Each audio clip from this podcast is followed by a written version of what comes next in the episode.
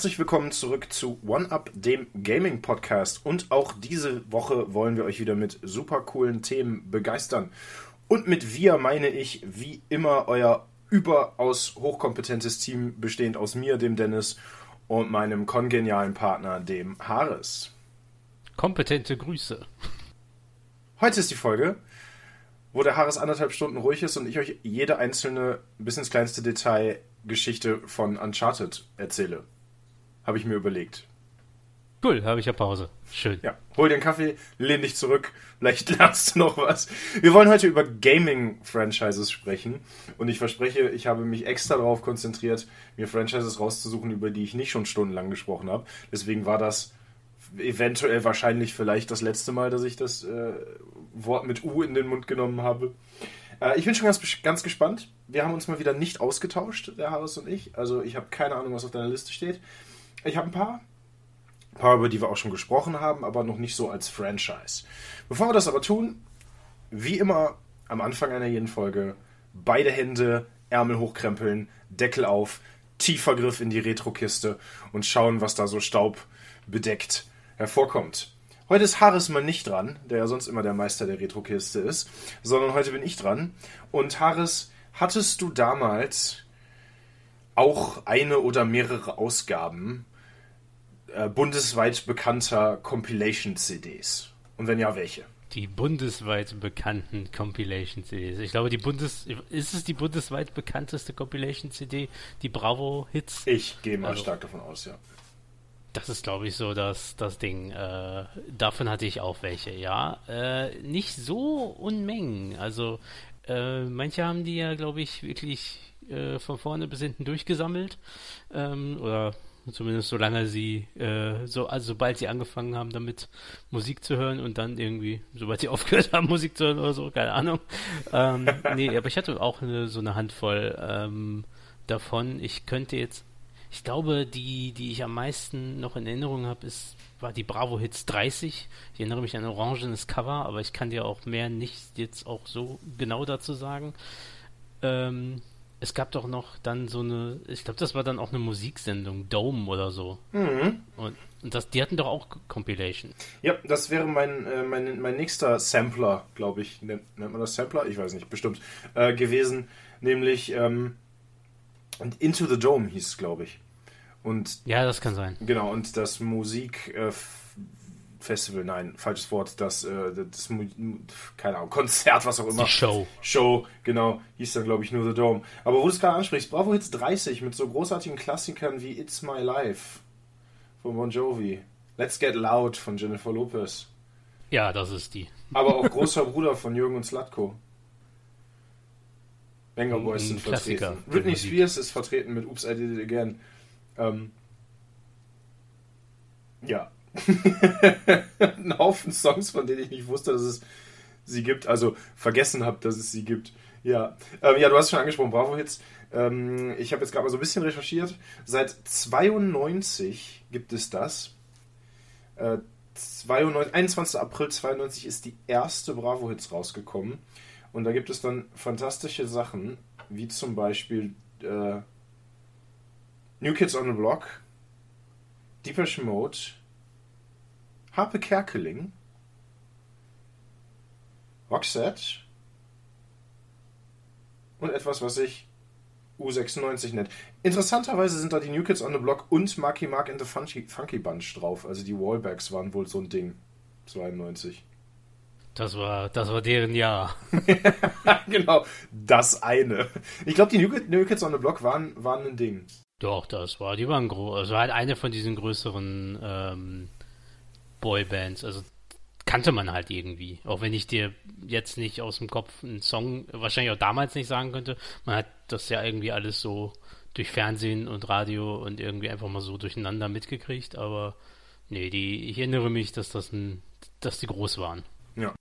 Aber ich fand dieses ähm, Phänomen irgendwie ganz witzig, weil es das ja auch in verschiedenen Sparten gab. Ne? The Dome war, glaube ich, eher. War das Pop oder war das, war das Elektro? Es kann sein, dass die so ein bisschen auf dieser äh, End-90er, Anfang 2000er Techno-Schiene. Eurodance oder was auch immer. Ja. Ja. Aber ähm, wie ihr schon seht, ne? Also die erste Bravo Hits von 92, Bravo Hits 30 ist von 2000?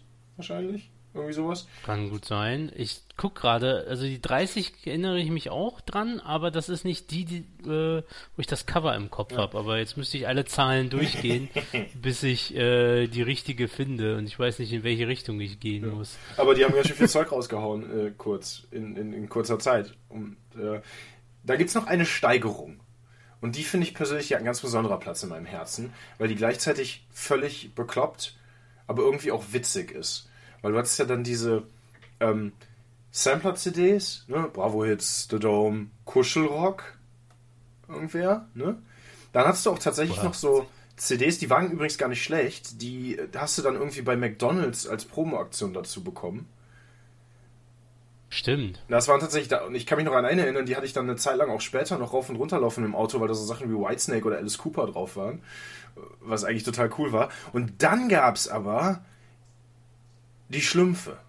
Oh ja, das, oh, da hatte ich auch eine. Das, das. und jetzt muss, und jetzt müssen wir ganz langsam uns das einmal, damit das so richtig schön tief einwirken kann. Also wir müssen das quasi, ähm, ja, die, wir müssen die, die Wörter einmassieren, damit man genießen kann, was das ist. Es gibt auf einer Schlümpfe-CD eine Coverversion, jawohl, liebe Kinder, ihr habt richtig gehört, eine Coverversion von Cotton Eye Joe, was an sich schon völlig bescheuert ist, mit dem Titel Schlumpfen Eye Joe. Und das ist einfach das Beste, was ihr heute hören werdet. Versprochen.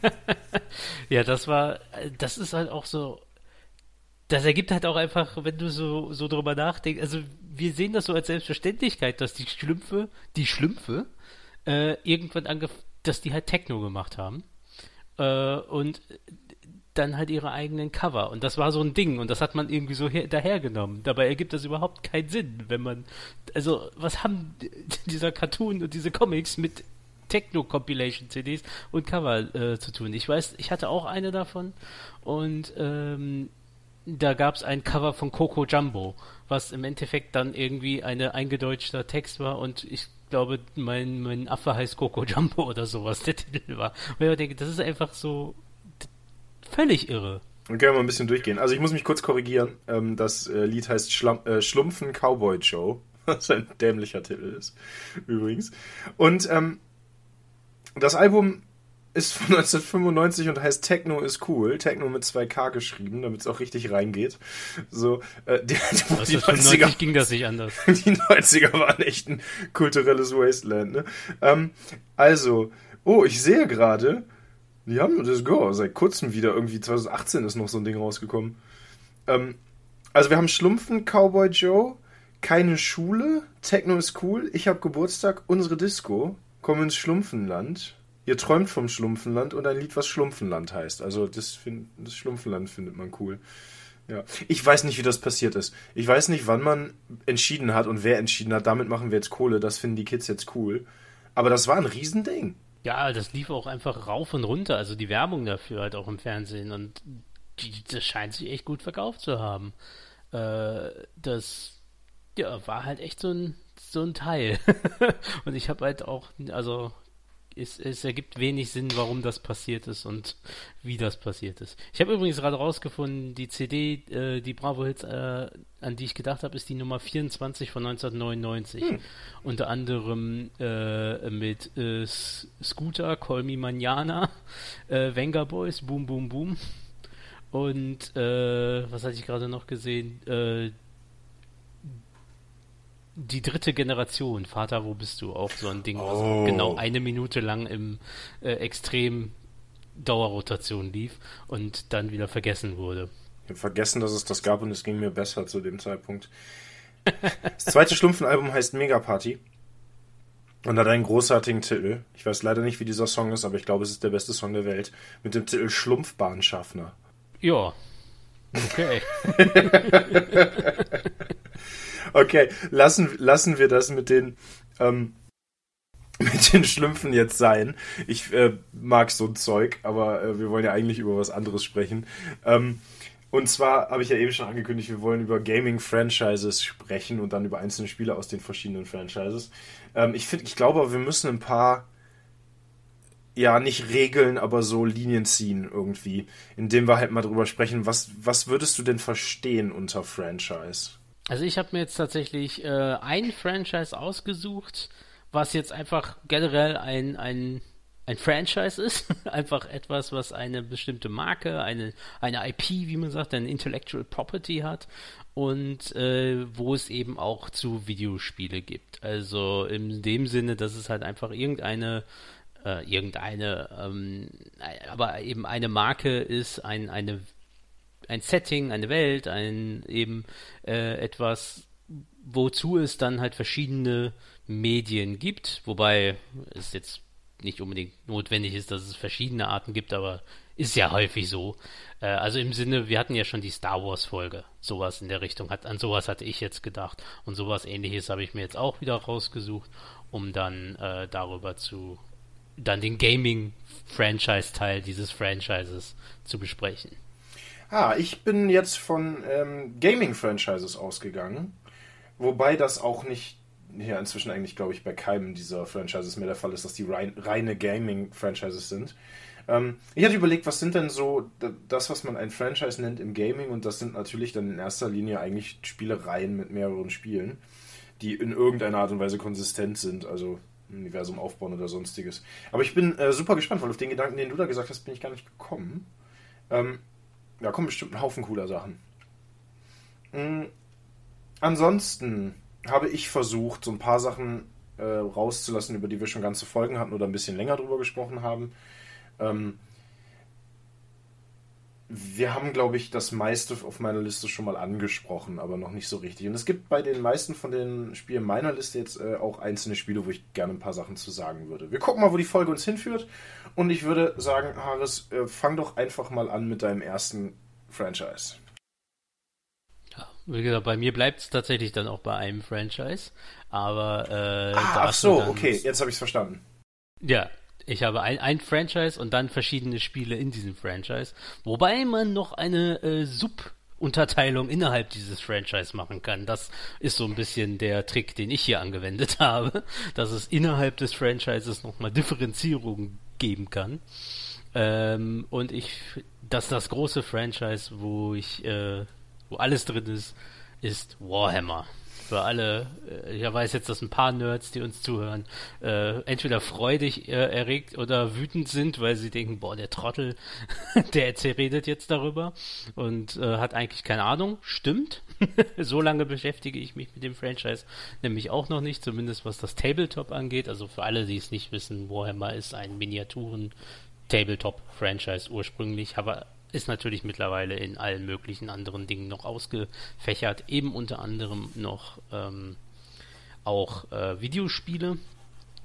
Und äh, dort kann man nämlich nochmal so eine Unterteilung zwischen den Fantasy-Sparten und dem, dem 40k, also Warhammer 40.000, dem quasi Sci-Fi-Äquivalent. Und es gibt noch kleinere Unterkategorien und sowas. Aber ich nehme diese beiden großen Franchises jetzt mal als, oder Sub-Franchises jetzt mal als, äh, ja, als die Trennung.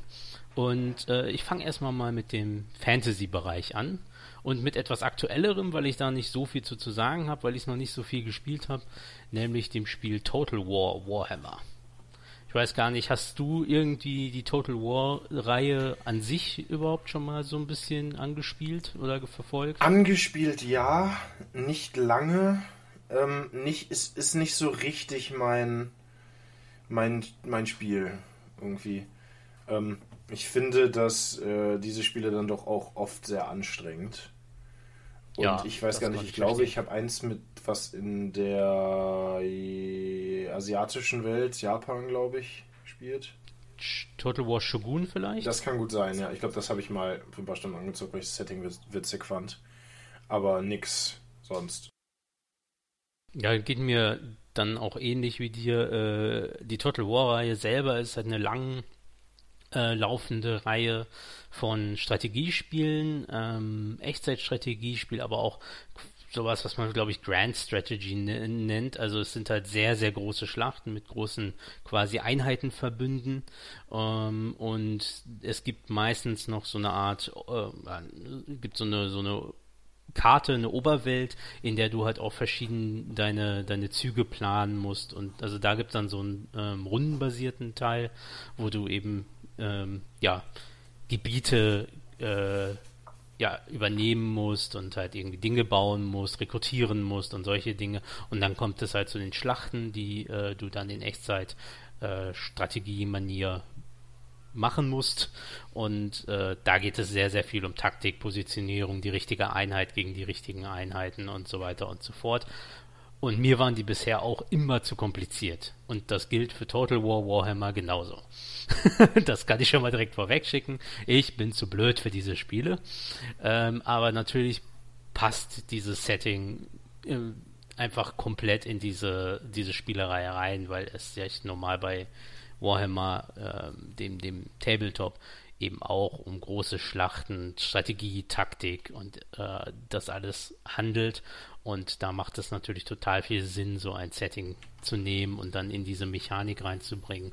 Und von dem, was ich gesehen habe, und ich habe wirklich nur ganz, ganz wenig bisher gespielt, ist das halt sehr, sehr gut umgesetzt, beziehungsweise einfach sehr stimmig da reingebracht. Also das, das sieht schon sehr, das ist schon sehr beeindruckend und äh, cool gemacht. Es gibt mittlerweile sogar drei Teile davon und die können auch quasi in, ineinander gebracht werden, also dass man die, die Kampagnen aus allen drei Teilen in einer riesigen zusammenhängenden Kampagne spielen kann, wenn du alle drei Teile besitzt. Sowas für, für, wenn man überhaupt keine Lust mehr hat aufs echte Leben, dann versinkt man halt da drin. Was man in der heutigen Welt ja gut verstehen kann. Ähm, ich, was mich überrascht immer wieder, ist, dass ich Warhammer an sich nie als so ein riesen Videospiel-Ding auf dem Schirm habe, bis mir dann mal wieder vor Augen geführt wird, dass gefühlt jede Woche ein neues Warhammer-Videospiel rauskommt. Also das ist ja furchtbar. Ja, ja, also da, da kommen wir, also ich, ich habe noch ein paar auf der Liste ja. und das, das fing halt auch nicht erst jetzt an. Also ich habe mich jetzt, ich glaube, das erste Total War Warhammer ist 2013 rausgekommen, ich müsste das tatsächlich nochmal nachgucken. Das neueste ist jetzt, glaube ich, letztes Jahr oder so rausgekommen oder so. Also allein diese Reihe, und das sind jetzt erstmal drei riesengroße, ähm, ordentlich Finanz, also es sind auch besonders große und besonders, ich sag mal, also steht halt Sega hinter und so, ähm, die da äh, mitmachen, aber ja, es kommen halt echt häufig echt viele Warhammer-Spiele raus. Nicht unbedingt immer gute, da kommen wir vielleicht auch noch zu, aber das ist so ein Ding. Also ich arbeite mich vielleicht auch so ein bisschen zeitlich zurück, weil das fing halt auch schon in den 90ern an. Und ich meine, Warhammer selber ist, glaube ich, aus Ende der 70er, Anfang der 80er. Und so, ich müsste jetzt auch nachgucken. Also da ist sehr viel Geschichte bei. Ah ja, also das wäre tatsächlich auch alles, was ich zu Total War Warhammer zu sagen habe. Es sieht fantastisch aus. Ähm, es ist, ja, wenn man die, die ganzen Figuren, also es spielt eben in dem Fantasy äh, Version von Warhammer, die witzigerweise in der Version, wie sie da ist, auch als Tabletop gar nicht mehr so existiert. Mhm. Aber ähm, die, die, äh, die Fraktionen sind halt halt umgesetzt mit den ganzen verschiedenen Einheiten und ähnlichem. Man kann, findet da halt alles Mögliche wieder. Und äh, das Spiel ist halt sehr fordernd, auch herausfordernd. Mir echt ein bisschen zu schwer. Also ich sehe halt, wie, wie das Spaß machen kann und ich müsste mich halt einfach mal ordentlich reinfuchsen und war halt einfach bis jetzt noch nicht bereit dazu. Ich habe halt einfach mal so ein bisschen rumgeklickt und dann kriegt man halt schnell auf die, äh, auf die Nase so. Ja, ich, äh, das sind ja die Total War Spiele auch so generell, ne? Also, ähm, da musst du schon sehr bereit sein, dich da reinzufuchsen und sehr viel Zeit zu investieren, um da. Also das ist kein Casual, ne? Da, da, da brauchst du schon Zeit und musst, musst richtig reinkommen. Ja. Was ich noch zusätzlich irgendwie auch interessant finde, ist, dass du ja bei, bei Warhammer dann auch so die gesamte Bandbreite an Spielen abgedeckt hast. Von irgendwie Hardcore-Strategie über Ego-Shooter, über Aufbaustrategie hin zu irgendwie Multiplayer-Arena-Shootern und Roll, ich glaube irgendwie einen Point-and-Click gibt es, glaube ich, auch. Oder verwechsel ich, ich das, das ist mir, Also da ist mir keins bekannt. Ne, ich glaube, ich verwechsel das gerade mit dem DSA Point-and-Click. Ähm, das, das, kann sein. Das kann gut sein. Aber ähm, alles, ne? Und, und dann äh, Vermintide gibt's, wo du vielleicht auch gleich noch drüber sprechen wirst. Multiplayer-Shooter. Ja, das, das, steht auf der Liste. Ja. Und ähm, dass das, also ich hatte das auch nie auf dem Schirm, dass das außerhalb von dieser Tabletop-Welt so ein Riesending ist. Und das finde ich, finde ich krass, weil ein Film ist rausgekommen vor kurzem, glaube ich. Ja, das ist tatsächlich etwas, was relativ neu ist. Also ja. so, so Verfilmungen gibt es nicht, aber es gibt jetzt so eine Art, äh, also ne, nicht so eine Art, es gibt jetzt quasi einen Warhammer Streaming-Dienst, weil es von allem jetzt einen Streaming-Dienst gibt. Und da gibt es jetzt, äh, ich weiß gar nicht, ob es Filme oder Serien oder beides sind, aber da, da pushen die jetzt solche Sachen. Ähm, ja, ich habe auch gerade überlegt. Das ist relativ neu. Ich, ich äh, werfe manchmal so Sachen durcheinander, vor allem von Sachen, die ich nicht so richtig gespielt habe. Der, der Film ist äh, Warcraft. Achso, ja, gut, den gab's auch. Aber äh, für, von dem Stream, also stimmt doch, trotzdem, weil äh, in diesem Streaming-Dienst kommen jetzt auch, wie gesagt, ich weiß nicht, ob das jetzt, äh, da gibt Serien auf jeden Fall, ähm, ob die da jetzt einen Feature-Length-Film oder halt nur so Kurzfilme haben, aber da gibt's auf jeden Fall was und das, das pushen die jetzt seit einiger Zeit doch ein bisschen mehr auch.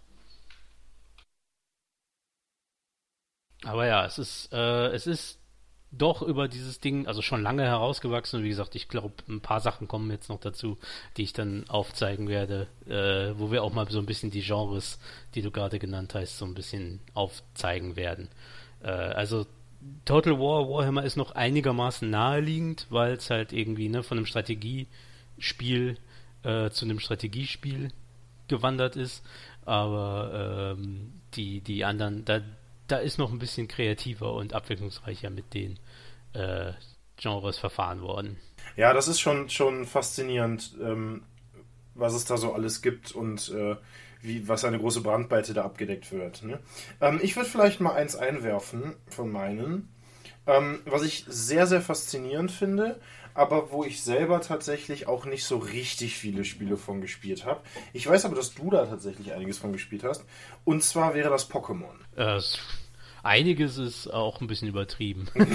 also ich habe, ich habe, weiß ich gar nicht, ich glaube zwei gespielt oder so. Also das, ich weiß nicht, ob ich damit dich schon überholt habe, deutlich. Äh, aber, äh, ja. äh, okay. Hast du so ungefähr doppelt so viele gespielt wie ich. Äh, ich glaube, ähm, Pokémon muss man nicht groß erklären. Äh, ich tue es dann trotzdem. Und zwar ist Pokémon ein Franchise ähm, erfunden oder begründet im Jahre 96 von Satoshi Tajiri. Und natürlich geht es darum, Pokémon zu fangen.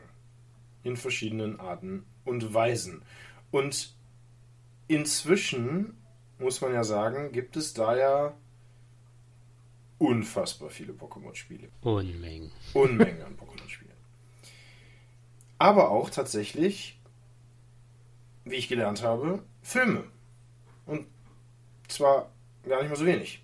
Und es gibt eine Anime-Serie, die sehr, sehr bekannt ist und die ich tatsächlich viel geguckt habe.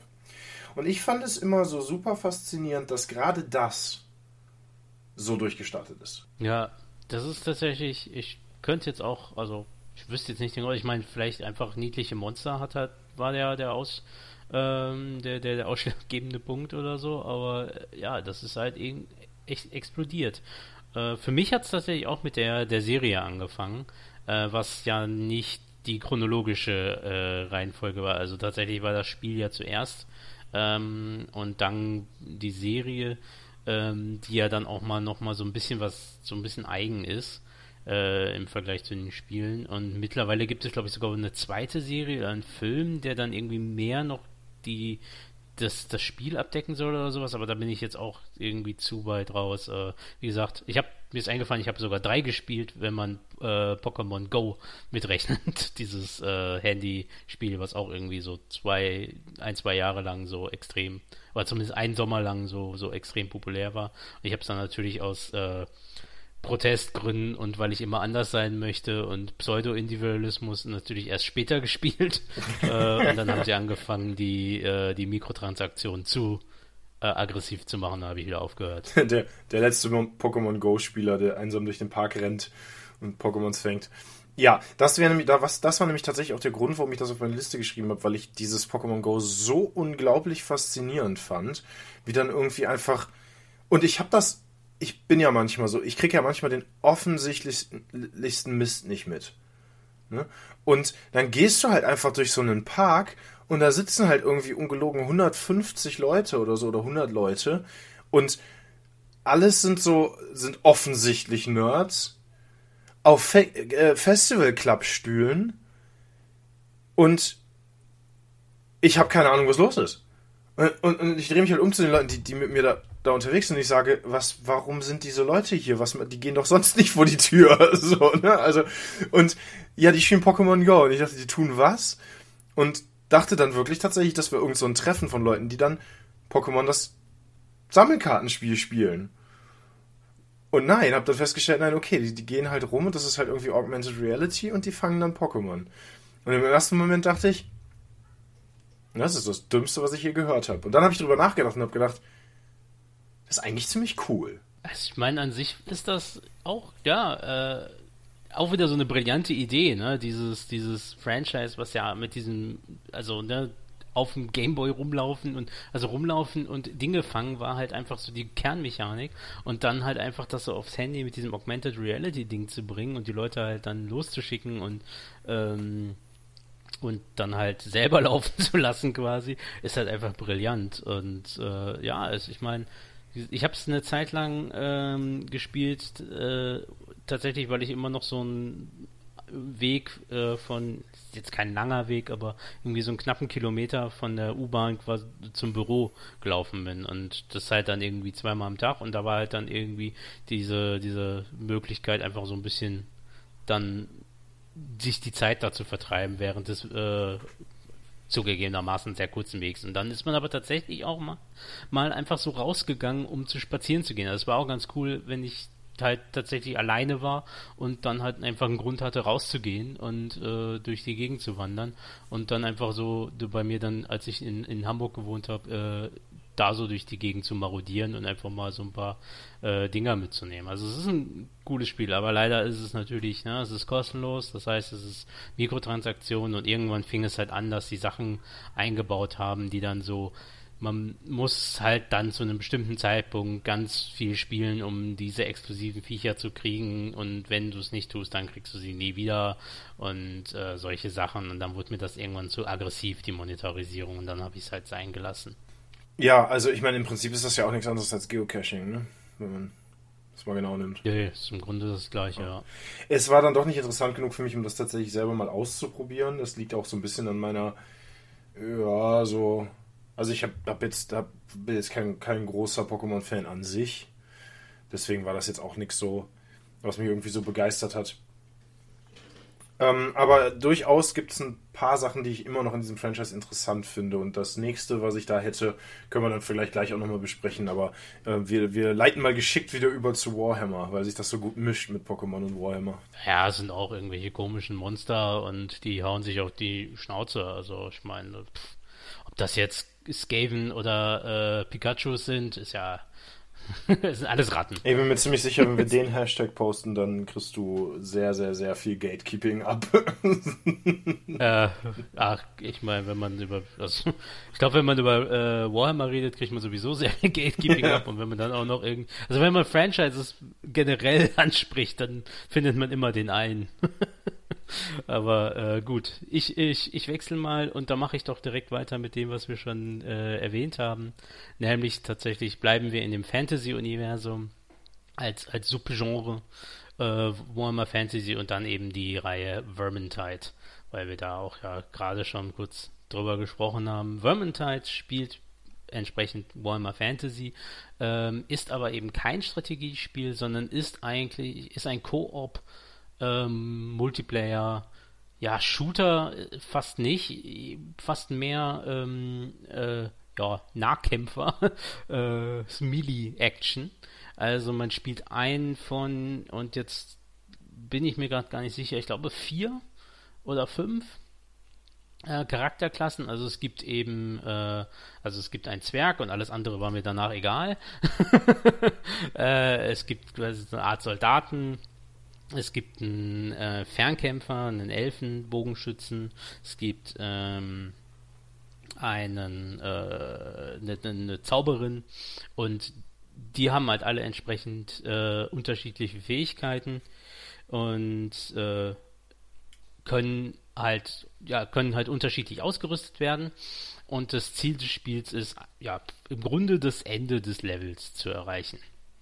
Das äh, hört sich jetzt einfach an. Das Problem ist natürlich, dass man äh, nicht in Ruhe gelassen wird, sondern dass eben verschiedene Monster auf einen zustimmen. Also das Ganze ist im Endeffekt äh, sehr ähnlich oder nahezu äh, identisch mit einem äh, Spiel, also einem Left 4 Dead.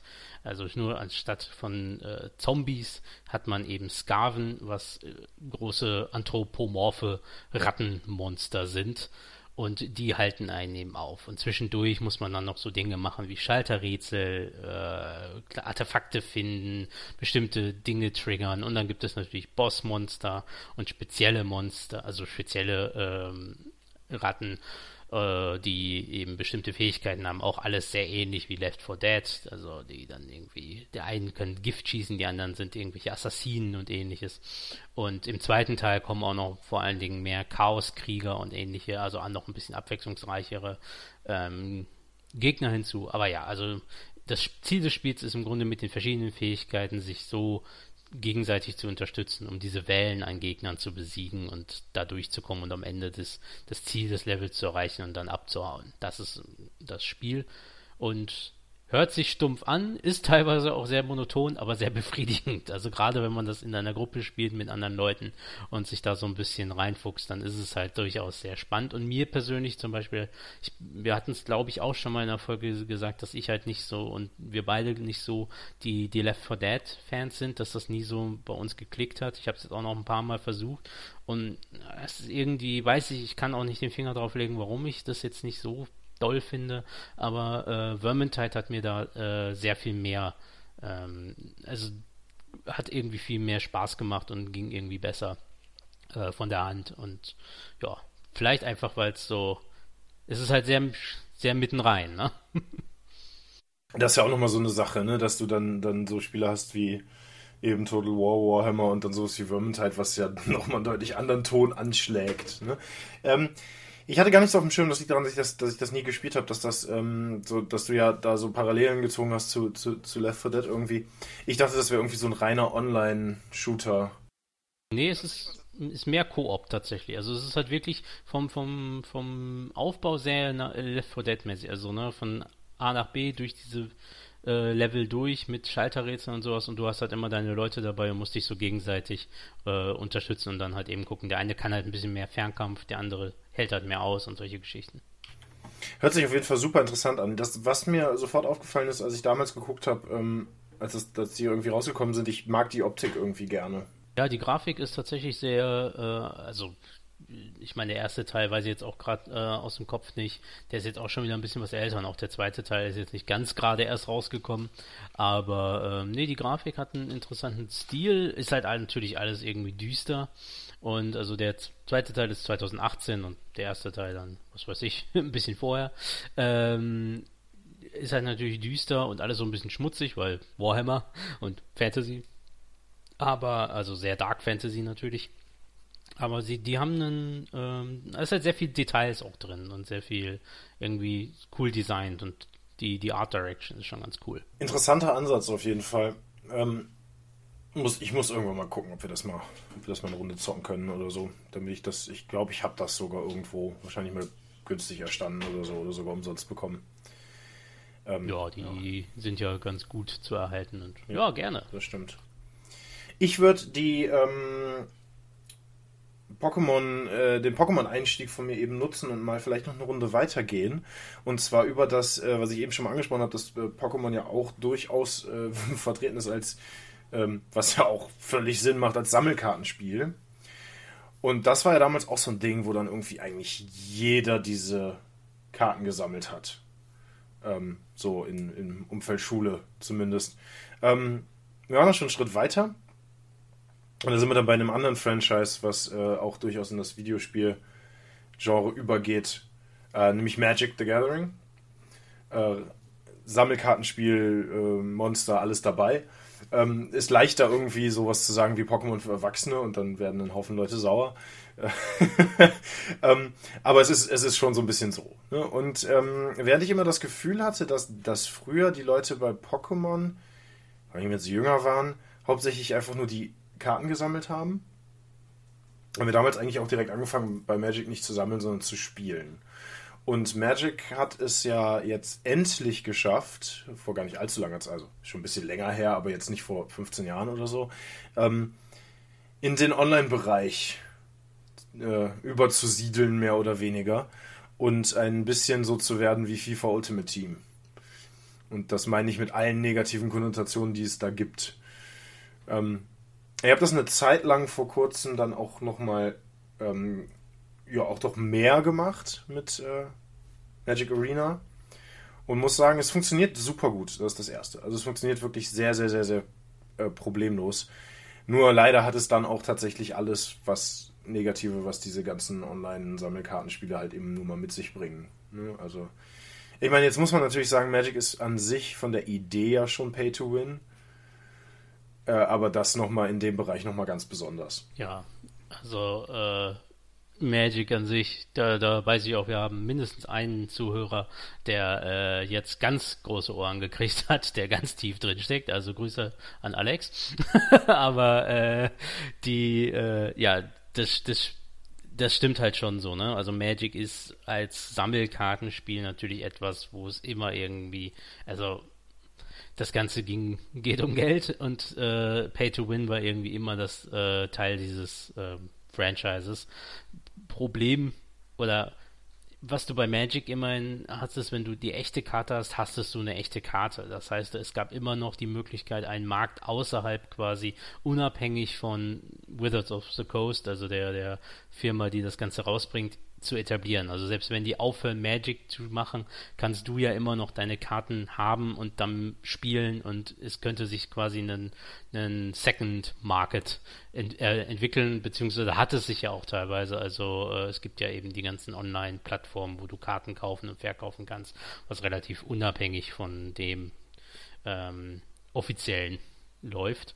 Aber äh, das kannst du natürlich digital nicht, da hat halt einer die Macht. Ne? Und äh, das ist ja das, was dann jetzt bei Magic Arena so ein bisschen passiert ist, dass sie ja Sachen gemacht haben, die eben völlig unabhängig jetzt von dem, dem Papierspiel stattfindet. Und das macht es natürlich ja schwierig und hat halt eben dazu geführt, dass es war halt aber auch zu verlockend für so eine Firma, glaube ich, äh, dann sowas zu machen. Und wir haben dann halt Situationen. Ich meine, es gibt ja andere äh, digitale Sammelkartenspiele, wie das große ist ja dann Hearthstone, ähm, was das ja auch ein bisschen vorgemacht hat und halt, ja, sieht man auch von Activision, Blizzard, entsprechend moralisch auch nicht ganz schön ist.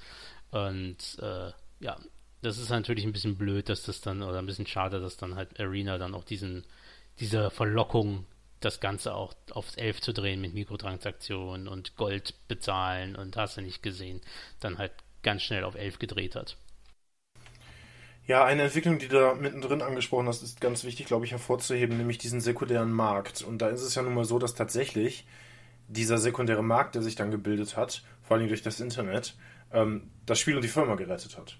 Weil das Spiel halt wirklich kurz davor war, äh, die Firma sowas von zu ruinieren.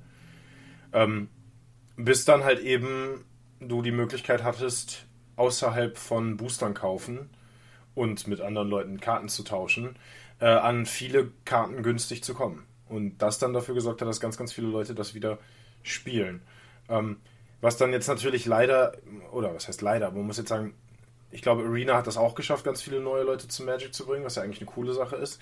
Aber halt eben, man nimmt das halt schon in Kauf, was du eben auch alles äh, alles dargestellt hast. Und was ich besonders schade finde, ist, am Anfang war es dann auch noch so in Arena, dass die Mechaniken, die Karten und alles weitere eins zu eins genau das waren, was analog passiert. Und jetzt gibt's, ist aber der Zeitpunkt gekommen, wo es Karten gibt, die speziell nur dafür gedruckt werden, Karten geändert werden mittendrin. Ähm, und noch ein Haufen anderes Zeug. Und da bin ich dann wieder ausgestiegen, weil ich dachte, das, äh, ja, das ist dann aber auch zum Teil dem geschuldet, dass ich irgendwie äh, eher bei so Neuerungen, dann, die vor allen Dingen ein bisschen anstrengender sind, wo man sich reinfuchsen muss, schnell einfach die Geduld verliere irgendwie und sage, boah, ne, jetzt keinen Bock drauf. Ne? Ähm, man muss festhalten, Arena funktioniert problemlos. Es gibt einen Haufen, äh, also das zeigt ja auch, wie groß anscheinend irgendwie das Interesse daran ist, einen Haufen YouTuber, die ganz viele Sachen darüber machen. Und ich glaube, die machen schon ganz schön ordentlich Kohle damit. Ja, also das muss man sagen, dass Magic Arena jetzt vom reinen Gameplay-Technik ist echt eine gute digitale Umsetzung des Spiels. Also das, das muss man dem lassen. Es gab ja schon mal Magic, ich glaube 2011 11 war das oder so, äh, Magic Online, das hat ja nie so richtig gezündet.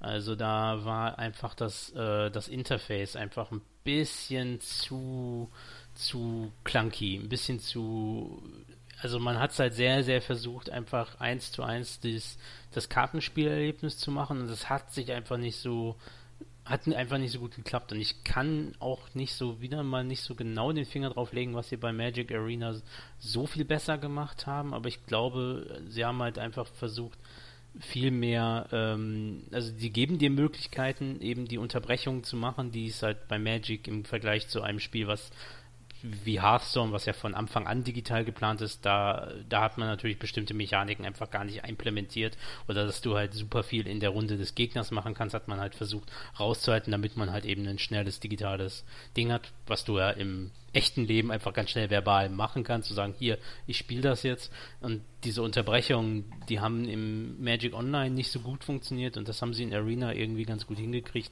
dass sie da so eine, eine Mischung haben aus du kannst was machen ähm, und schnell ein, eingreifen, aber ähm, das Spiel versucht auch immer das möglichst dann trotzdem schnell voranzutreiben und irgendwie weiterzumachen, dass das halt nicht zu sehr hängen bleibt. Ja, ich glaube, dass die gemacht haben, ist, dass die sich sehr viel abgeschaut haben von Hearthstone, äh, was so Quality of Life Dinge angeht. Ne? Ähm, was ganz angenehm ist bei Magic und, das ist super witzig. Wir haben einen, haben einen äh, äh, Kumpel, mit dem, mit dem wir tatsächlich analog auch, äh, auch zocken noch und ähm, der hat aber digital angefangen. Und jetzt, wenn er auf analog umstellt, vercheckt er ganz viele Dinge weil das Spiel das halt einfach online für ihn übernimmt. Ne? Ähm, und und das, das finde ich auch, das, das klappt halt einfach super bei, bei Arena. Ne? Also du hast ganz viele Sachen, die, die äh, echt mit Pappkarten ein bisschen anstrengend sein können, die da halt super umgesetzt sind. Und es läuft halt super flüssig und es ist halt eigentlich auch ganz nett anzusehen. Ne? Man auch nicht vergessen darf irgendwie. Ähm, ja, aber auch, auch das ist ja ein, ähm, ein riesengroßes Franchise eigentlich wo man quasi auch so in so eine eigene Welt reinstürzt, wenn man sich damit beschäftigt. Äh, ich muss jetzt zugeben, ich weiß nicht, was da außerhalb von Online- und Kartenspielen noch so richtig existiert. Also soweit, also es gibt Romane ja, ja, gut, und Comic. Ja. Ähm, ja, das ist ja auch schon eine ganz relativ dicke äh, ein relativ dicker Teil und ähm, es gibt ja diese Kooperation mit Dungeons and Dragons, also dass du quasi innerhalb der äh, Magic-Welt spielen kannst. Also dass die da so Settings aus Magic als als Table, äh, als Pen and Paper Settings gemacht ja, haben. Ja, und andersrum tatsächlich auch. Es gibt in Dungeons and Dragons Editionen bei Magic, äh, wo die Dungeons and Dragons Sachen dann auf die Karten gedruckt sind. Liegt natürlich daran, dass das dieselbe Firma ist. Ja, klar. Liegt nahe. Zurück zu Warhammer. Genau. Aber jetzt ins Weltall und in das düstere Jahr des Jahres 40.000 plus, äh, was auch immer.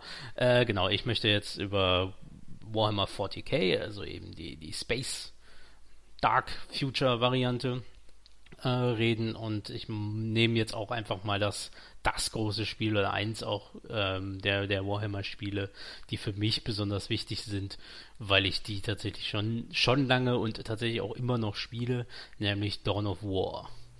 Äh, Dawn of War, vor allen Dingen der erste Teil ist eins, ähm, also es gibt drei Teile. Der erste Teil ist ein Echtzeitstrategiespiel und das ist so der Teil, der mich schon lange, ja, fesselt und der hat auch so ein bisschen, ja, also ich kannte Warhammer schon so und ich habe aber Warhammer, äh, das Tabletop habe ich erst vor kurzem angefangen zu spielen ähm, und das war eigentlich so mein, einer meiner Hauptberührungspunkte mit dem Franchise. Und es ist ein Echtzeitstrategiespiel von 2004, äh, von Relic Entertainment entwickelt, von THQ gepublished. Und es ist halt auch schon, ne, also vom, vom Gameplay oder vom äh, Genre her erstmal recht naheliegend. Wir machen aus einem Taktikspiel ein Echtzeitstrategiespiel.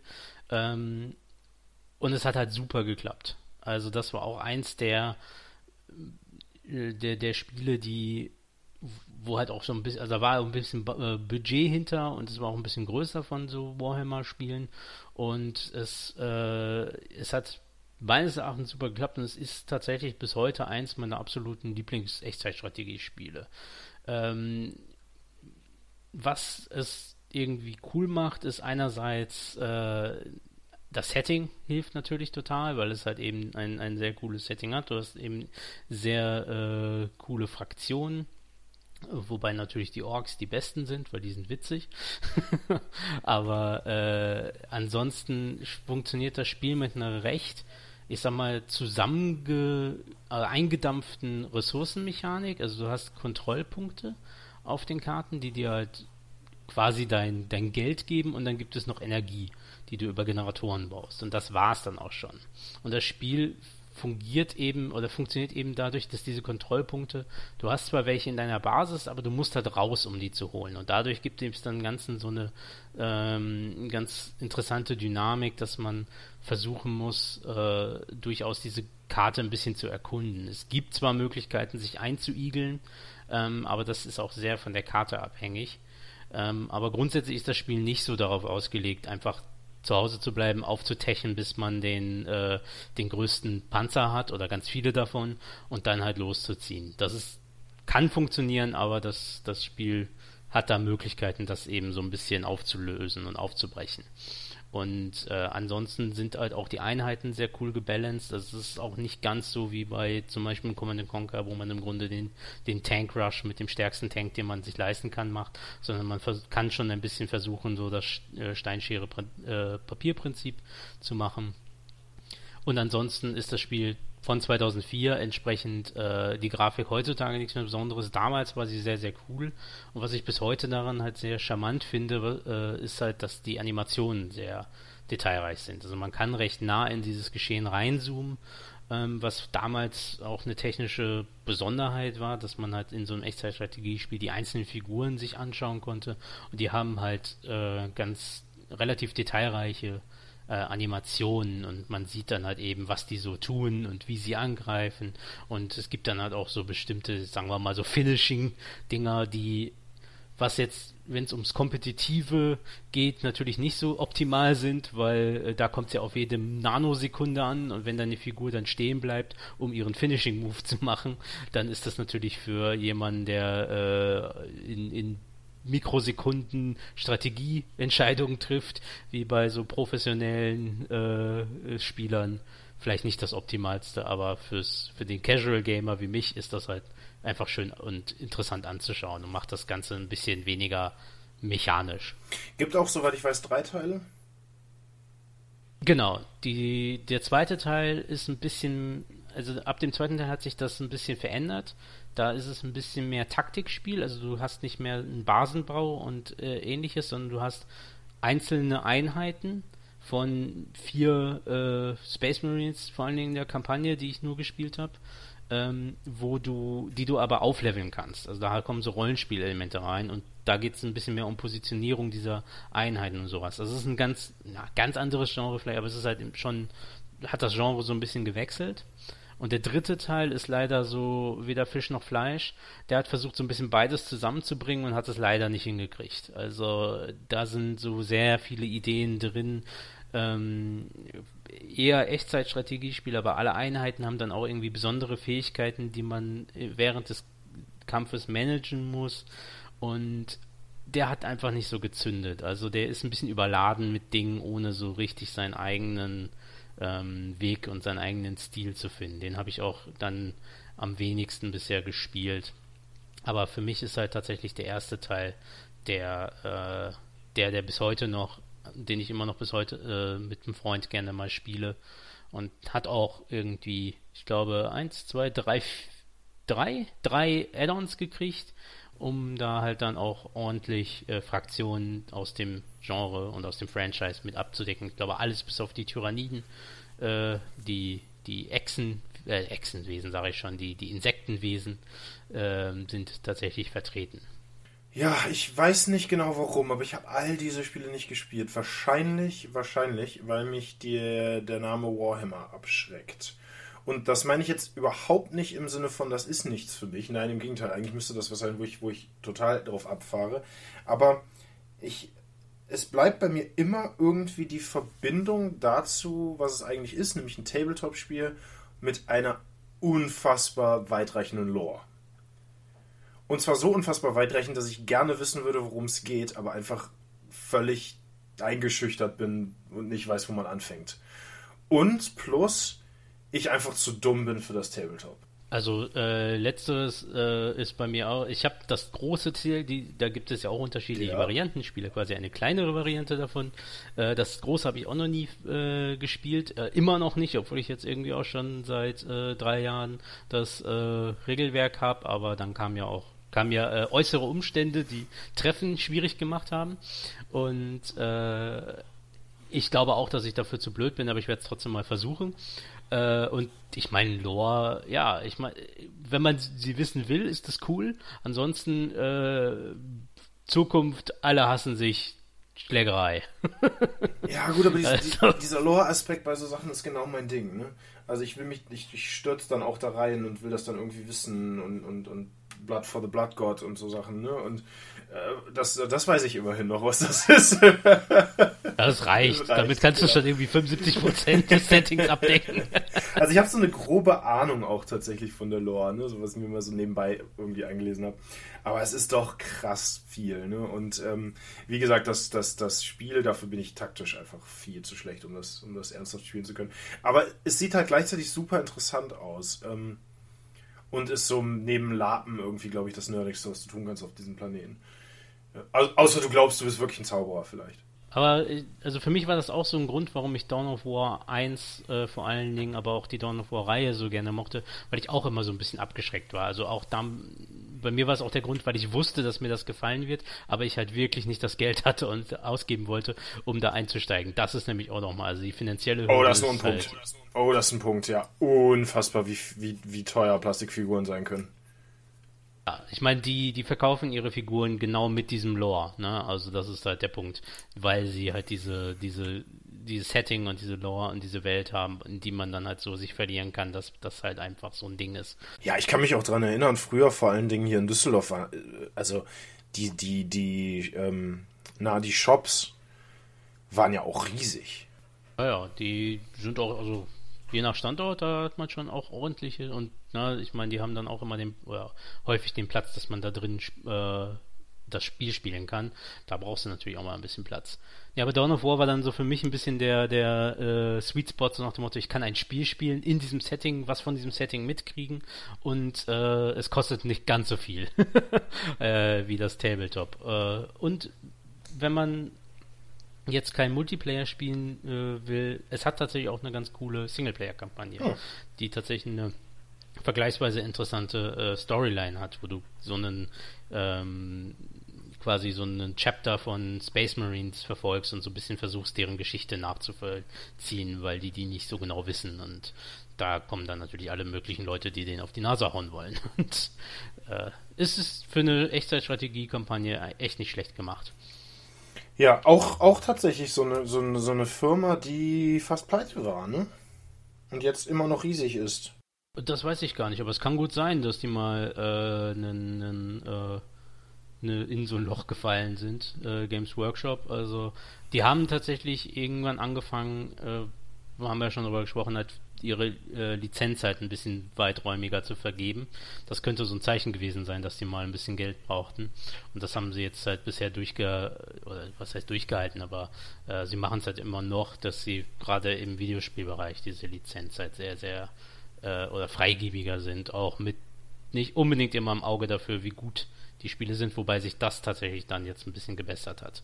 Also, äh, aber es gibt auch sehr, sehr viele, sagen wir mal so, so Handyspiele und sowas, die sind qualitativ jetzt, naja, die haben so ein Grundgerüst und das ist halt nicht so besonders spektakulär und da lassen sie halt vieles drauf laufen.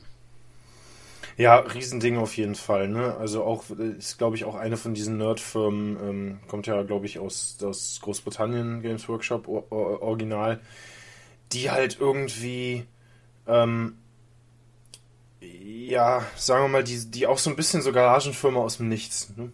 Und dann sehr, sehr, sehr, sehr groß geworden ist. Ähm, was ich bei denen ganz cool finde, aber ich kann mich auch irren, korrigiert mich, wenn ich mich irre, ähm, gerne über unsere Social Media Kanäle wie zum Beispiel Instagram oder Twitter unter OneUp der Podcast. Shameless Plug.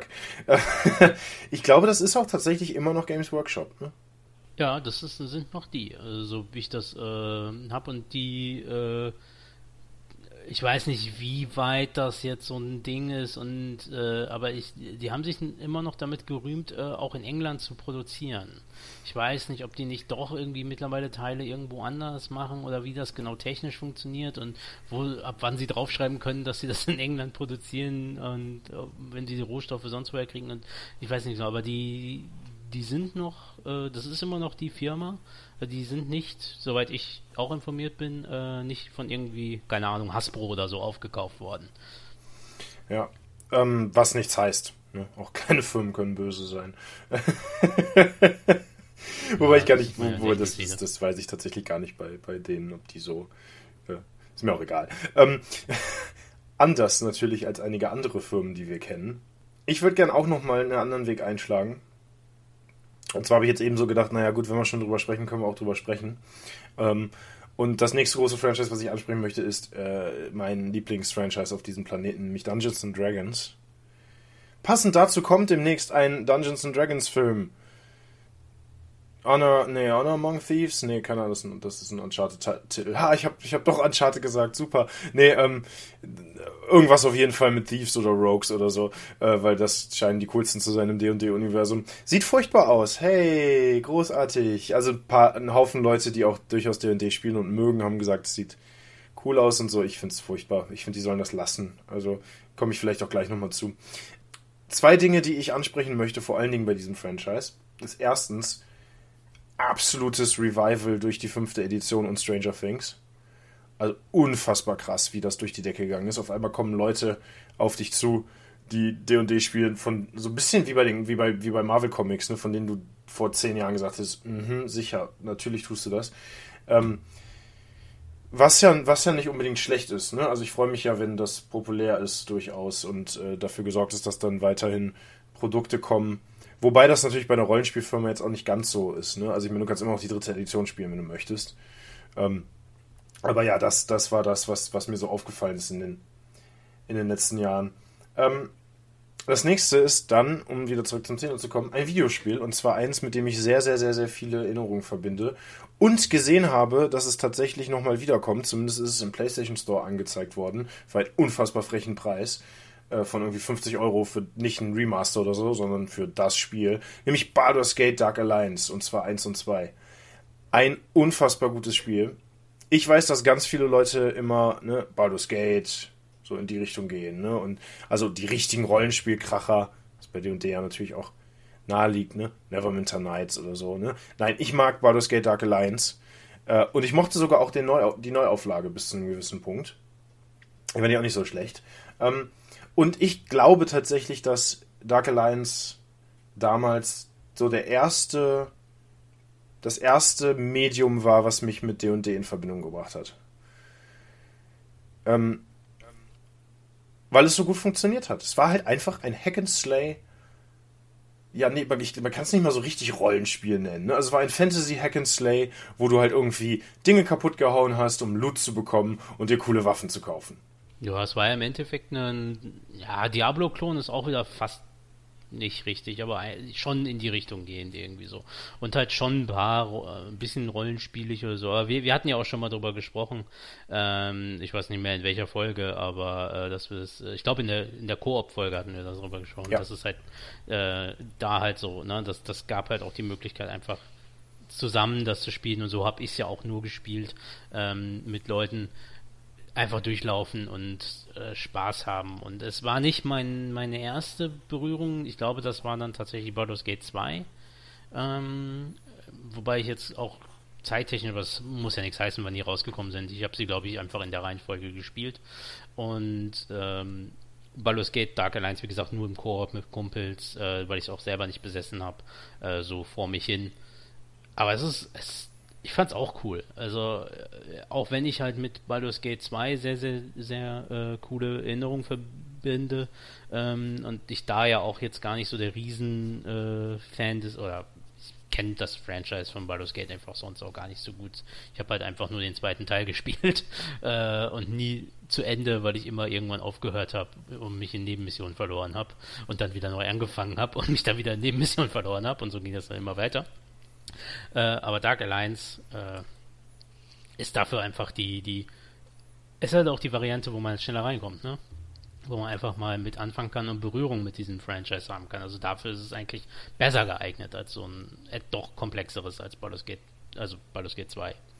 Ja, ich bin ja eh so, also ich finde, ähm, ich finde es cool, wenn es ähm, gute D&D-Spiele gibt, weil ich schon finde, dass äh,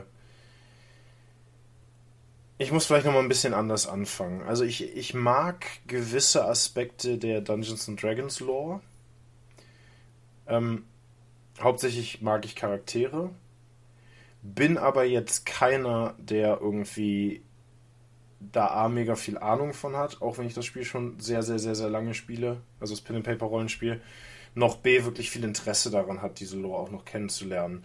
Weil ich finde, dass für mich Dungeons and Dragons als Pen-and-Paper-Spiel halt eben was ist, wo jeder seine eigenen Geschichten machen kann.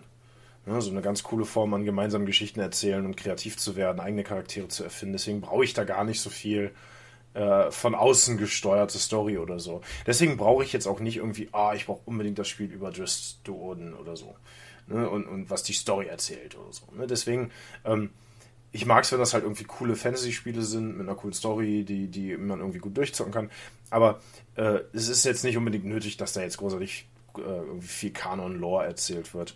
Und das fand ich bei, bei, bei Dark Alliance halt auch so warum das so gut geeignet war, um da einzusteigen, weil dich das halt überhaupt nicht totschlägt damit. Es ist halt eine random Klischee-Story, die anfängt mit, hey, ich habe ein Rattenproblem in meinem Wirtshauskeller, schlag die mal tot, so, ne? Und äh, dann halt irgendwie, dann gibt es eine Diebesgilde und irgendwie einen bösen Zauberer oder so, aber die Story ist halt völlig zu vergessen, so und, und braucht es auch nicht. Ne? Und deswegen funktioniert das Spiel aber auch so gut. Ne? Weil das Gate war für mich immer sehr erschlagend auch. Auf der einen Seite durch das Gameplay und weil es so riesig war, auf der anderen Seite aber auch eben durch Lore und den, den Umfang dessen. Wobei das aber das macht es nicht einfacher, sondern eigentlich noch schwieriger. Es hat ja nochmal so eher, also so wie ich das jetzt in Erinnerung habe und so wie ich mich, ich kenne mich aber auch mit dem Forgotten Realms und Dungeons Dragons Lore auch nicht so gut aus, aber ähm, das hat ja auch nochmal seine eigene Lore quasi, weil das ja auch dann, ne, also das ist ja dann nochmal so ein, so, ein, so ein eigenes Ding. Und das macht es ja nochmal komplizierter, weil es einerseits ganz viel in dieser Welt spielt mit Anspielungen auf die Sachen und dann ist es nochmal so seine eigene Story mit eigenen Charakteren, die da dann halt irgendwie weltverändernd sind, die dann natürlich wiederum äh, davon Spin-offs äh, in die Welt gegangen sind. Aber teilweise wurden die Figuren ja dann dafür erfunden und sowas. Ja, und wie du sagst, dann nachher in den, in den Editionen von D&D als NPCs auftauchen durchaus. Genau. Ja. Ähm, ich finde es halt cool, was ich halt wirklich cool finde, ist, dass du halt dann zum Beispiel bei Stranger Things dann halt irgendwie der Bösewicht Wegner heißt und du halt, wenn du halt was damit anfangen kannst, das ist halt schon cool. So, ne, das halt, äh, macht halt schon irgendwie, irgendwie was her. Und weiter geht mein Interesse dafür halt auch gar nicht, außer dass ich halt die Charaktere cool finde. Und ähm, das ist auch zeitgleich dann so ein bisschen mein Problem. Und zum nächsten Punkt zu kommen, jetzt zum Beispiel mit dem Film. Weil ich immer denke, das ist das ist D&D. Auf der einen Seite ist das so super offen, dass es dir alle Möglichkeiten geben soll, jede Art von Spiel zu spielen, die du dir vorstellen kannst in einem groben Setting, jede Art von Story zu erzählen, die du dir vorstellen kannst in einem gewissen Fantasy-Setting. Und auf der anderen Seite ist das das klischeehafteste Spiel auf diesem Planeten. Also, das ist ja so Fantasy-Klischee, dass ich mir denke, also, ich kann mir nicht vorstellen, dass der Dungeons Dragons Film besser ist als die Herr der Ringe Filme. Ich meine, wir hatten ja schon mal zur Zeit der Herr der Ringe-Filme einen Dungeons Dragons. Film. war der nicht so mit Jason Statham? Nee, das war der. Nee, das, das war der Dungeons, das war der Dungeon Siege Film. auch ein ganz, ganz eigenes Kapitel für sich. Großartig. Äh, äh, nee, das war mit Jeremy Irons Stimmt. und äh, ich weiß nicht wer sonst, aber ich, irgendein Schauspieler, dessen Namen ich kannte, ist auch dabei. Ähm, der war 2000 tatsächlich. Und ein Jahr später kam halt äh, Herr der Ringe raus und wenn man sich diese beiden anguckt, ist das halt irgendwie, als ob da zehn Jahre zwischen liegen. Äh, und der Film, also ich habe Teile davon gesehen von Dungeons Dragons, als er mal irgendwann im Fernsehen lief. Und der ist halt unfassbar unterhaltsam, in, aber nicht aus den richtigen Gründen. er ist halt einfach Trash-TV ohne Ende. Und äh, es ist, äh, ja, aber wenn man sich dann halt überlegt, was dann halt so ein Herr der Ringe-Film aus einer Fantasy-Story, wie die er ernst nimmt, äh, machen konnte, dann ist es natürlich schade, dass das da nicht so geklappt und ich weiß nicht, ob die das nochmal hingen, weil dafür ist es dann doch zu offen auch, wie ja. du sagst. Ja, du willst einen D&D-Film, guck Herr der Ringe. So, ne? Also hast du alles, was du in einem D&D-Abenteuer in der Regel auch hast. Ich meine, hat auch einen Grund, ne? Also ich meine, so als das mit das Werk, was Fantasy begründet hat, hat wo sich alles, was danach kommt, dran orientiert. Ne? Ähm, ist, ja, ist ja völlig klar, warum. Ne? Aber ähm, ich finde, was halt ähm, auffällig ist auch, ist, dass diese alles, über alles, was wir jetzt, was wir jetzt heute gesprochen haben, ob das Warhammer ist, ob das Pokémon und auch das, ob das D&D ist, dass schon seit langer Zeit denen das einfach nicht mehr reicht, diese Nische zu besetzen. Und die dann halt versuchen, krakenmäßig in andere Bereiche reinzugehen. Ne? Und äh, das ist bei Warhammer ganz extrem, finde ich. Ist aber durchaus bei D&D auch, auch so der Fall. Und da muss man ja wirklich sagen, also die Kooperation mit Stranger Things hat die ja äh, hat, hat, ich sag mal, die, äh, das Schicksal dieser Firma nochmal um 180 Grad gedreht. Und plötzlich ist das halt einfach wieder Mainstream relevant.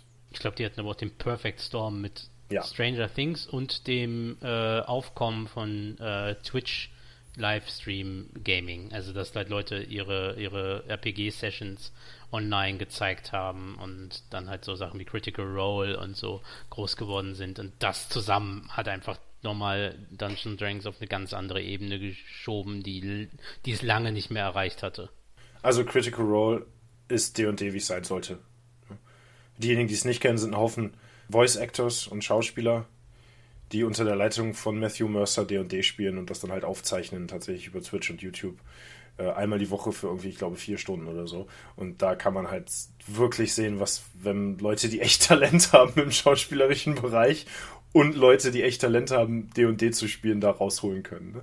Und ich freue mich auch sehr, dass ich den Hashtag setzen kann, weil äh, unter dem Instagram-Post, weil Critical Role ist ja auch ein unfassbar großes Ding geworden. Ja, soll ich nochmal eine äh, kurze Runde ins Warhammer-Universum machen? Natürlich. Und äh, dann bin ich nämlich auch durch. Wir haben doch auch mal, wir äh, haben doch mal eine sehr kurze Zeit ein Warhammer-Rollenspiel gespielt, richtig? 40k. Ja, das stimmt. Ähm, boah, jetzt habe ich gerade aber auch den Namen vergessen.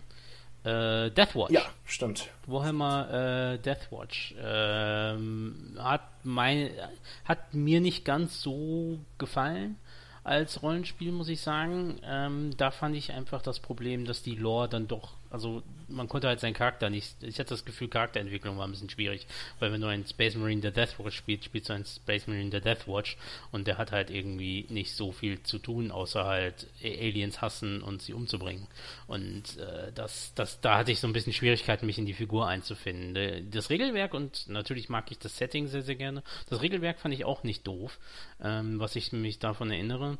Aber ähm, das, das hat so ein bisschen dazu geführt, dass ich ja Schwierigkeiten damit hatte, in das Spiel zu kommen, weil es einfach ja, man, man konnte nicht so viel daraus machen, fand ich, aus der Figur. Ich hatte so ein bisschen Schwierigkeiten da reinzukommen, weil ich dann doch ähm, so atmosphärisch reinzukommen, weil ich dann doch zu wenig konsumiert habe von dem, von diesem Universum, um halt für mich selber so eine Vorstellung dann finden zu können. Ne? Ja. Was hast du im Videospielbereich noch da? Uh, Space Marine ist ein gutes Thema, nämlich das äh, Spiel Warhammer 40k Space Marine. Äh, unkreativer Titel, aber äh, auch eigentlich unkreatives Spiel, aber ein unfassbar unterhaltsames Spiel. es ist ein, und da wechseln wir mal wieder das äh, Genre, auch von ähm, Relic und von THQ von 2011. Ich habe es auf der Xbox 360 gespielt, es ist aber dann auch auf dem PC und der PlayStation 3 erschienen und es ist ein Third-Person-Shooter. Also nochmal wieder so ein, so ein Genre-Hopping. Ähm, äh, ja, es gibt eigentlich nicht viel dazu zu sagen. Es ist halt linear, äh, Schlauchlevel. Du spielst einen Space Marine Captain, Captain Titus oder Titus, und äh, du läufst durch die Gegend und verprügelst Orks. Und da gibt es noch Story-Elemente, die dafür sorgen, dass du noch andere Dinge verprügelst, außer Orks die sind, die können, die sind okay, die sind vorhanden. Äh, und das Spiel ist halt einfach nur Nahkampf, Fernkampf drauf. Äh, also ein, ein Third-Person-Action-Shooter, Third-Person-Action-Melee. Also du, du heilst dich dadurch, dass du besondere Melee-Attacken, also Nahkampfattacken machst. Und ansonsten hast du eben deine Ausrüstung, die du auch so ein bisschen, äh, soweit ich das in Erinnerung habe, auch so ein bisschen upgraden kannst und äh, auch so verschiedene Dinge, ähm, also verschiedene Waffen nehmen kannst und sowas. Aber ansonsten ist es halt ein ganz linearer, tunneliger Action, ja, Shooter-Kampfspiel. Es ist stumpf, es ist geradlinig und es hat mir, es ist es ist vergleichsweise kurz, aber ich fand es auch sehr, sehr kurzweilig. Also ich habe es einfach echt gerne gespielt damals. Also ist es quasi, wenn du nach fünf Teilen Gears of War noch Lust hast auf Space Marines, dann das. Ja, genau. Wenn du, wenn du Lust hast, äh, Gears of War zu spielen, aber Deckung für eine dumme Idee hast. das ist eine. Du denkst, hallo, wir haben einen riesigen Panzer mit Rüstung.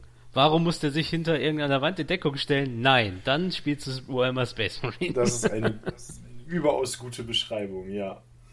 Ähm ich finde diese Space Marine Ästhetik cool. Ähm, ich mag die. Also das ist halt auch so ein bisschen der, der Franchise-Seller. So, ne? Ich muss zugeben, ich bin ein großer Freund von den, also ich, ich mag die Orks und ich mag halt tatsächlich ähm, so die, die ganzen Alien-Rassen lieber. Also mit den Space Marines kann ich gar nicht unbedingt so viel anfangen, aber äh, sie, ich, man braucht sie auch. Also ich, ich, die müssen auch schon da sein in diesem Universum, sonst fände ich das halt auch nicht so cool. Also ähm, damit haben sie halt schon so was Eigenes gemacht oder was halt, äh, das ist bestimmt auch von anderen Dingen inspiriert, aber hat ja wiederum auch andere Dinge inspiriert. Ähm, sehr massiv, ja vor allen Dingen StarCraft war es ja im Grunde eigentlich ein Versuch, soweit ich, ich weiß gar nicht, ob das ein offizieller Versuch war oder ein inoffizieller Versuch war, aber ein, ein Warhammer-Spiel zu machen und dann wurde es halt eben weil sie halt nicht die Lizenz hatten, eben zu StarCraft. Und da gibt es ja auch eben die Space Marines, die auch sehr, sehr ähnlich aussehen. Und dieses, dieses Design, das hat den schon. Das ist, das ist die Marke so. Ja, ich sehe es aber ganz ehrlich wie du. Ich bin auch, wenn, wenn bei sowas immer Org-Fan. Es würde dich vielleicht freuen, was ich nicht wusste, ist, dass äh, Warhammer 40k Space Marine 2 angekündigt ist. Schon da habe ich mitgekriegt und äh, da das feiere ich sehr. Also äh, da kommen jetzt ein paar Sachen raus. Die es gibt auch, es soll einen äh, Darktide, ein Vermintide im 40k-Universum rauskommen. Ähm, es wird so eine Art Retro-Shooter, also so ein Doom-Clone äh, äh, rauskommen. Es ist jetzt auch noch äh, vor einiger Zeit ein Ego-Shooter Necromunda, Hayat Gun rausgekommen. Also da kommt eine Menge raus in ganz verschiedenen Settings innerhalb dieses Settings. Und ich habe das Gefühl, dass sie ein bisschen auf Qualität achten. Also dass es halt eben nicht mehr so, wie es eine Zeit lang war, ein Haufen mittelmäßiger äh, Mobile-Spiele oder so, so einfacher Strategiespiele, die auch okay waren, aber halt nie so ein Knaller, sondern dass die jetzt nochmal versuchen, vielleicht auch mit, die haben auch so vor der Pandemie und mit der Pandemie auch einen kleinen Schub gehabt an, an neuen Spielerinnen und Spielern äh, dass sie das vielleicht auch ein bisschen ausnutzen und da jetzt ein bisschen Geld reinstecken. Ist die Hoffnung. Ob die Spiele dann jetzt tatsächlich gut werden, das werden wir sehen, wenn sie raus sind. Ja, ansonsten kann man immer noch Bolt Thrower hören. Dann ist halt eigentlich auch alles gut. ja, das kann ich durchaus so unterschreiben. Ich finde, wenn du. Da war auch nichts ironisch dran. Nein, gemeint. Also Chaos Reigns ist immer noch ein ein gutes Album. Ist es Chaos Reigns? Ich hoffe, ich habe. Äh, ja, ja, ja, glaub schon. Ähm, ich finde, wenn du eine Band bist, die äh, Alben macht über Warhammer und das Artwork nutzt quasi von Warhammer, dann äh, hast du ja Realm of Chaos übrigens. Ja, fast. Nah dran, ja. Ähm, dann äh, hast du auf jeden Fall nicht nur meinen Respekt, sondern auch mein, äh, meine Neugier geweckt. Ja, gibt es leider auch nicht mehr die Band. Schade. Gute Band. Habe ich sogar mal live gesehen irgendwann. Leider nicht. Ich weiß gar nicht mehr wo. Könnten Wacken gewesen sein. Wir haben über Warhammer gesprochen, wir haben über Pokémon gesprochen, wir haben über D&D gesprochen und wir haben über Magic the Gathering gesprochen und damit dürfte das heute auf jeden Fall, was das angeht, die allumfassend nerdigste Folge sein, die die wir aufs, aufs Parkett gezaubert haben. Und es könnte noch besser sein, denn Haris, ich glaube, du hast wieder etwas, was du in die Indie-Ecke stellen möchtest. Ich möchte was in die in die Ecke stellen. ah, das, es wird auch, es wird mir nicht langweilig, Nein, das zu sagen. Es ist einfach ist gut. Es macht Spaß, das zu sagen. Es macht glücklich. Probiert es zu Hause auch. ähm, eine kurze äh, Erwähnung mal wieder äh, ein Spiel, was passend zu einem dieser Franchises ist, nämlich das Spiel äh, Knights of the Pen and Paper. Ra jetzt darfst du dreimal raten, welches Franchise dazu passend um, ist. Ähm, Pokémon. Pokémon, genau. ja, richtig, genau. äh, Knights of the Pen and Paper ist ein Indie-Spiel, überraschend. Ähm, ein Rollenspiel, was eben, ja, im Grunde Pen and Paper Spiele ähm, ja, ein bisschen parodiert, aber halt eben auch eine Hommage daran ist. Und der Gag an diesem Rollenspiel ist, dass du im Grunde die Gruppe äh, eine Gruppe an Rollenspielerinnen spielst. Also die sitzen an einem Tisch in so einer Pixelgrafik und du spielst alle diese Figuren und im Endeffekt auch den Spielleiter. Und äh, das ganze Spiel funktioniert ansonsten einfach wie ein, ein ja, fast schon ein bisschen wie ein JRPG, aber auf jeden Fall in einem rundenbasierten äh, Rollenspiel, dass du halt deine Charakterklassen hast, die alle halt orientiert sind an besonderen, äh, an, an äh, Dungeons Dragons oder halt ein Fantasy-Rollenspiel-Charakterklassen. Und du hast allerdings auch deine Spielerinnen, die halt auch besondere Fähigkeiten mitnehmen. Also du hast sowas wie den Nerd, den Jock und sowas, die dann da reinkommen und dann äh, auch bestimmte Boni oder Mali kriegen und sowas. Und das Ganze ist einfach super viele Anspielungen an halt Rollenspiel-Klischees. Das Ganze halt, halt besteht hauptsächlich aus Humor und Anspielung und Jokes und Meta-Jokes. Und äh, ansonsten läufst du halt durch eine Welt und hast halt irgendein magisches MacGuffin, was halt zu suchen ist und äh, levelst da ab und das in rundenbasiert, äh, rundenbasierten Kämpfen und kannst auch deine Komposi Komposition aus äh, deinem Tisch quasi ändern. Du kannst auch den Tisch und den Raum verändern, dass der auch Boni gibt und das mit Gold kaufen. Das ist alles ganz, äh, es ist einfach sehr unterhaltsam gemacht. Das Spiel selber, muss man sagen, äh, ist einfach ein bisschen rudimentär. Also irgendwann, gerade der erste Teil wird recht grindy und recht eintönig. Also vor allen Dingen, wenn du keine Lust hast, nochmal irgendwie eine neue Charakterklasse oder sowas reinzunehmen, sondern einfach mit deinen ähm, Spielerinnen, die du hast, weitermachst, dann bleibt es auch recht gleich. Und das ist so ein bisschen der Kritikpunkt, den ich habe. Es ist, es, es geht sich dann halt irgendwann, es wird dann halt ein bisschen monoton. Und der zweite Teil ist, hat so ein bisschen mehr Streamlining drin, hat eine schönere Grafik noch ähm, hat so ein paar Nervereien und aus dem ersten Teil rausgenommen, aber ist auch noch mal einfacher geworden. Also der erste Teil ist auch nicht unbedingt, also ist halt vor allen Dingen schwer, weil du halt dann grinden musst, um die Sachen zu schaffen.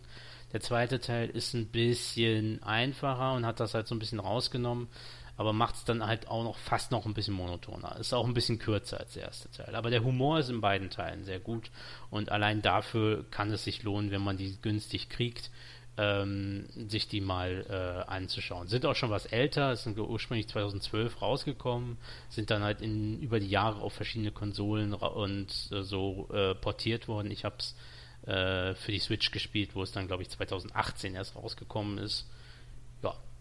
Für wenig Geld kann ich es empfehlen. Man sollte da jetzt nicht zu viel investieren, wobei die, glaube ich, auch im Vollpreis nicht teuer sind. Und 8 Euro. kriegt man vor allen Dingen auch im Bundle. Ja, 8 Euro kostet das äh, zweite. So. Ja, das ist, das kann man durchaus machen. Ich würde aber fast tatsächlich empfehlen, mit dem ersten anzufangen ähm, und mal gucken, ob einem das liegt, weil das dann noch ein bisschen mehr Inhalt hat. Und es gibt Galaxy of Pen and Paper. Was das habe ich noch nicht gespielt, das ja. Das gleiche in Space ist, weil natürlich haben wir natürlich immer. Kostet irgendwie als Bundle mit den beiden anderen 20 Euro, also das kann man schon mal machen. Ich liebe sowas. Mein absoluter Lieblingswitz, ja, vielleicht nicht ganz so extrem, aber einer meiner absoluten Lieblingswitze in allen Point-and-Click-Adventures, die ich je gespielt habe, ist Simon the Sorcerer mit der Weltkarte, die einen gruseligen Wald darstellt, wo an jeder Ecke Monster auf dich warten und, und, und, Augen im Dunkeln und sowas und Riesen und Prinzessinnen und alles. Und in der Mitte steht eine kleine Hütte und da sind ein Haufen Zauberer und die spielen Dungeons and Dragons. Das ist so witzig. Ich mag sowas. Ähm, abgespacede Idee mit dem Spiel gerade so ein paar. Was ich ein bisschen, ich finde es ein bisschen schade, sie hätten diese Metaebene noch ein bisschen mehr mhm. ausbauen können. Also, dass sich so die Welten gegenseitig beeinflussen. Das wird so angedeutet, aber das machen, ziehen sie nicht so richtig durch. Das wäre noch so das i-Tüpfelchen gewesen. Voll gut. Wir hoffen, euch hat gefallen, was ihr heute hier gehört habt. Und wenn ja, dann dürft ihr uns das gerne mitteilen, wie eben schon mal erwähnt, mitten in der Folge, ähm, bei unseren Social Media Kanälen, wie zum Beispiel Twitter oder Instagram unter dem Handle OneUp der Podcast. Wir sind zu finden, wenn ihr mehr von uns hören wollt, auf allen gängigen Podcast-Plattformen wie zum Beispiel Spotify, Amazon Music oder auch Apple Podcasts. Wenn euch das alles zu blöd ist und ihr keine Lust habt, irgendwas davon zu nutzen, dann geht doch mal auf unsere Internetseite, wo ihr einen Webplayer findet, wo ihr die Episoden abspielen könnt. Und die Internetseite hat den wunderschönen Titel www.meiner-podcast.de Man muss ja auch ein bisschen Variation reinbringen in das Ganze. Uns gibt es zu hören jeden zweiten Samstag und wann auch immer ihr diese Folge hört, wir wünschen euch ein schönes restliches Wochenende, einen guten Start in die neuen Woche. Bleibt gesund, uh, stay nerdy und bis dann. Tschüss.